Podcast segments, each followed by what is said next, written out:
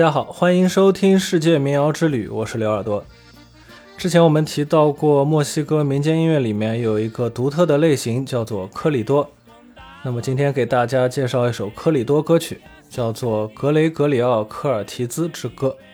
从这个名字可以看出来，这是关于一个人物的一首歌曲。在这期节目里面呢，我找了这首歌的三个版本，大家可以先听一下其中一个版本。Otro día por la mañana, cuando la gente llegó, unos a los otros dicen, no saben quién lo mató.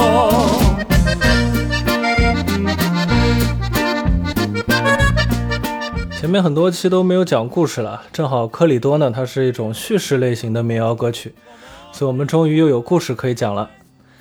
先简单的介绍一下，科里多呢，主要流行于墨西哥北部和美国南部，绝大部分啊都是用西班牙语演唱的。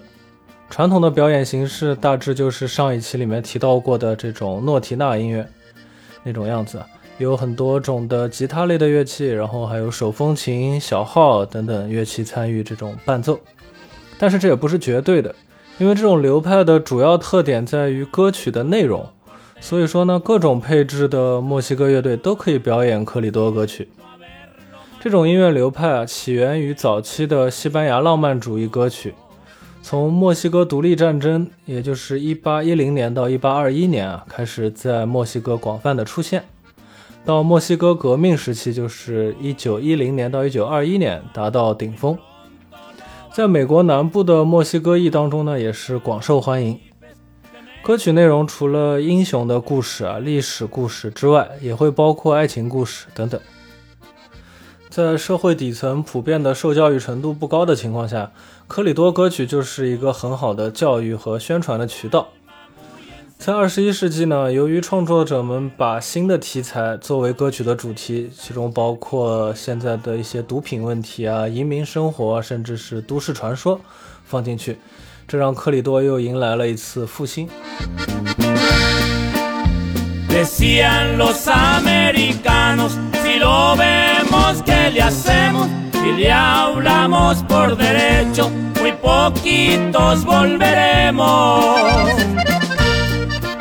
那在开始讲故事之前，我们还是需要补充一些历史背景。最初墨西哥宣布独立的时候啊，德克萨斯州是新独立出来的墨西哥的一个部分。一八四五年，美国决定吞并德克萨斯州，并且得到了州政府和美国国会的批准。然而，墨西哥呢却拒绝了这次吞并，这就导致了美墨战争。在一八四八年二月二日签署的一个瓜达卢佩伊尔达戈条约中，墨西哥终于是放弃了对德克萨斯的主张。墨西哥和美国之间新的边界呢，就沿着格兰德河这么确定了。这个瓜达卢佩伊达尔戈条约向想要留在德克萨斯州的这些居民承诺了给他们美国公民的身份，但是很多的这些墨西哥裔呢，只能算是二等公民，而且绝大多数的墨西哥裔美国人啊，还是在这里遭到各种各样的种族歧视。在墨西哥战争后的几十年里，盎格鲁人和墨西哥裔之间在文化、种族和宗教上面的差异持续存在。尽管说种族暴力事件是偶发的，但是依然还是有人认为盎格鲁人会更加优越，所以认为压迫墨西哥人是没有错的。在今天的故事里还会提到一个组织，叫做德克萨斯游骑兵，他们的很多暴力管理行为在当时也是加剧了美墨边境的这种文化冲突，导致了执法者、匪帮和普通的民众之间这种冤冤相报的恶性循环。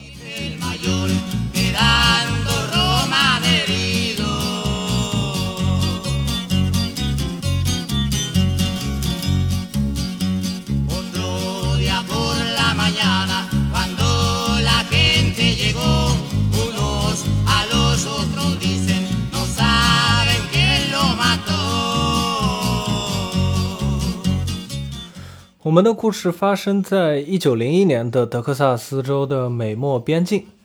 我们的主角叫做格雷格里奥·科尔提兹。格雷格里奥和他的哥哥罗马尔多是墨西哥裔的农场主的孩子，我们可以把他们想象成那种西部牛仔那种形象啊。这天呢，治安官来到他们工作的牧场，来调查一起马匹盗窃的案件。于是兄弟俩呢就被喊过去问话。治安官听不懂西班牙语，所以在场还有一个翻译，需要在双方之间传话。治安官就问哥哥罗马尔多。你们最近有没有交易过一匹马？英文里面啊，一般的成年马都可以叫做 horse 嘛。但是西班牙语里面呢，公马和母马是两个完全不同的词。所以当翻译说给他们听的时候呢，用的词汇呢其实是公马，就是 caballo。实际上呢，他们前几天确实交易了一匹马，但是那是一匹母马。所以说呢，兄弟俩就否定了这个问题。随着这样的误会逐渐升级。治安官认为啊，他们的回答漏洞百出，前言不搭后语，简直就是撒谎不打草稿。于是就决定逮捕他们。事情进展到这里啊，兄弟俩当然就急了。格雷格里奥大喊道：“你不能毫无理由的逮捕我！”而翻译呢，再次的误解了，把它翻译成了“没有白人可以逮捕我”。于是这句话就激怒了治安官，他认为啊，这两个人是在恶意拒捕，于是拔出枪想要震慑他们。这个时候呢，罗马尔多为了保护弟弟，于是就冲向了治安官，想把他撞倒。治安官见状就开枪击中了哥哥，并且又转身向弟弟开枪，但是没有打中。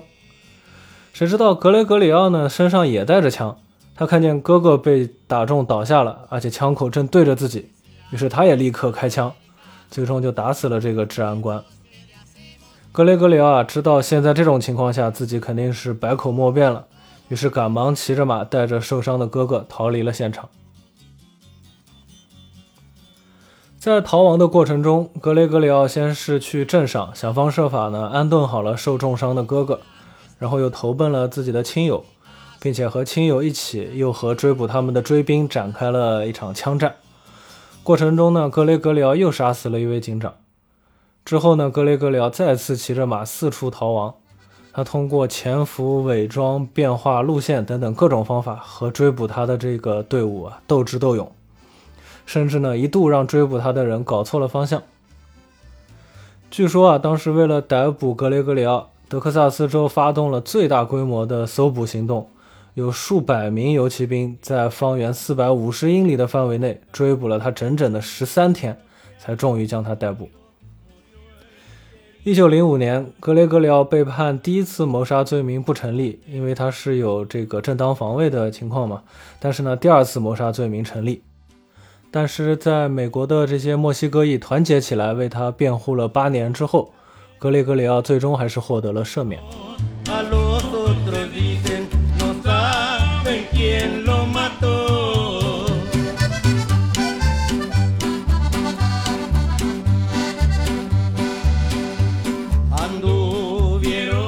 这是一个真实的故事啊，在格雷格里奥被捕之后呢，这个故事很快就被写成了这样的克里多歌曲，并且在整个墨西哥人的群体中啊广泛传唱。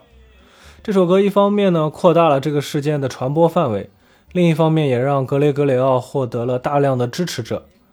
由于他的故事体现了他这种过人的勇气和机智，所以格雷格里奥呢被德克萨斯和墨西哥的许多墨西哥裔被视为。英雄主义，甚至是近乎神话般的一个象征。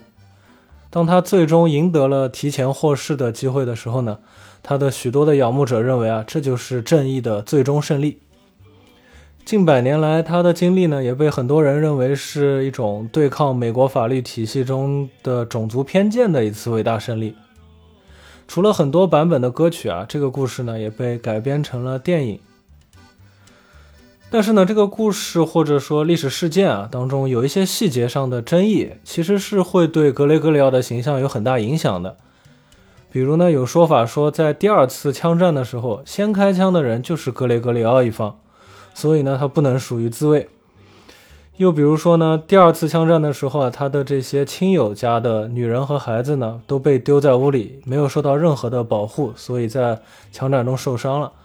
而格雷格里奥呢，也没有什么英勇的表现，而是在开枪杀死了这个警长之后，立刻就躲进了树丛里，然后趁乱逃脱。而他的亲友呢却都被击伤并且逮捕了。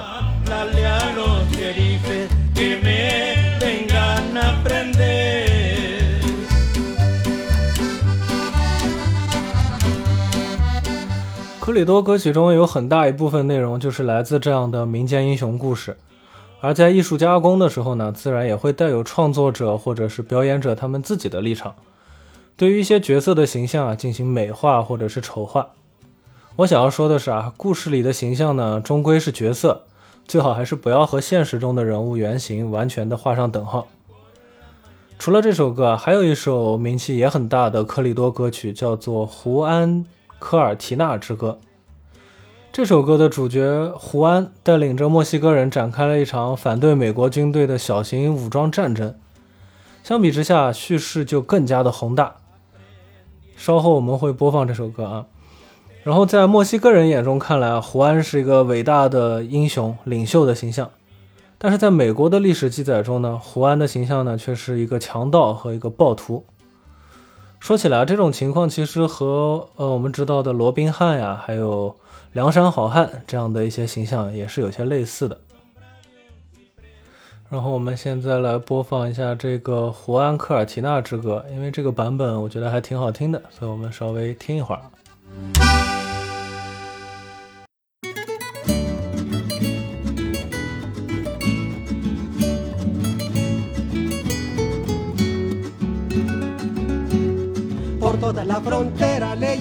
Liberador.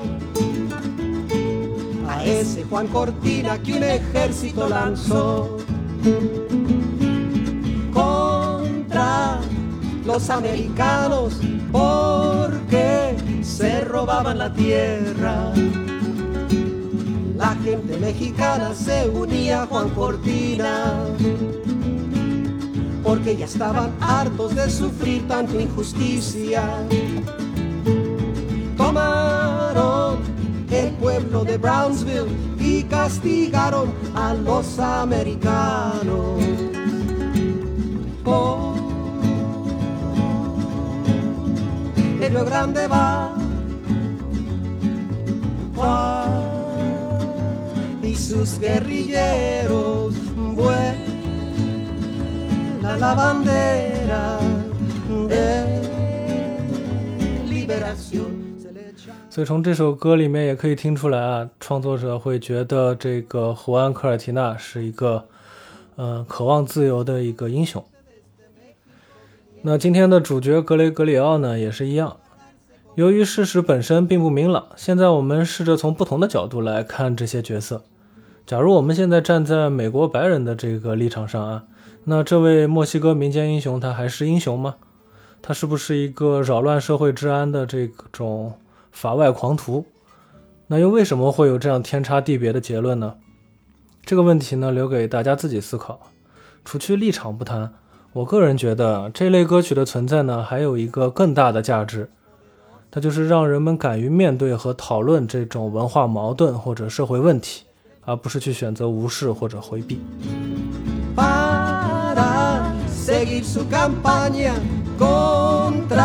El pueblo mexicano. Muchos americanos le tenían miedo a Cortina. 呃，因为之前还没有比较完整的放这首格雷格里奥科尔提斯之歌，所以在节目的最后，我们把这首歌再放一遍。感谢大家的收听，大家也可以在各个音乐平台搜索“刘耳朵”，听到我自己创作的歌曲和纯音乐作品。另外呢，大家可以在公众平台“刘耳朵乐队”上找到这一期节目的图文版。如果你喜欢我的节目，欢迎点赞、收藏、转发，也可以在评论区与我讨论关于节目的内容。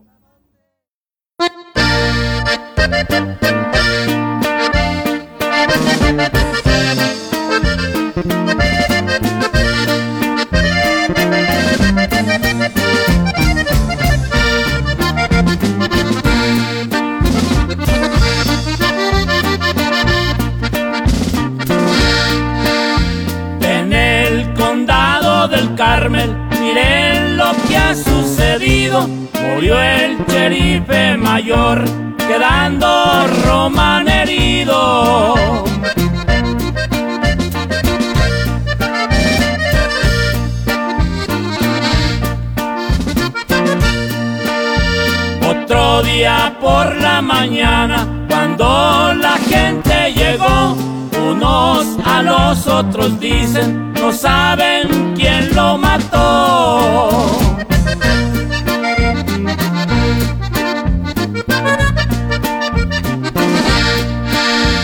Anduvieron informando como tres horas después supieron que el malhechor era Gregorio Cortés.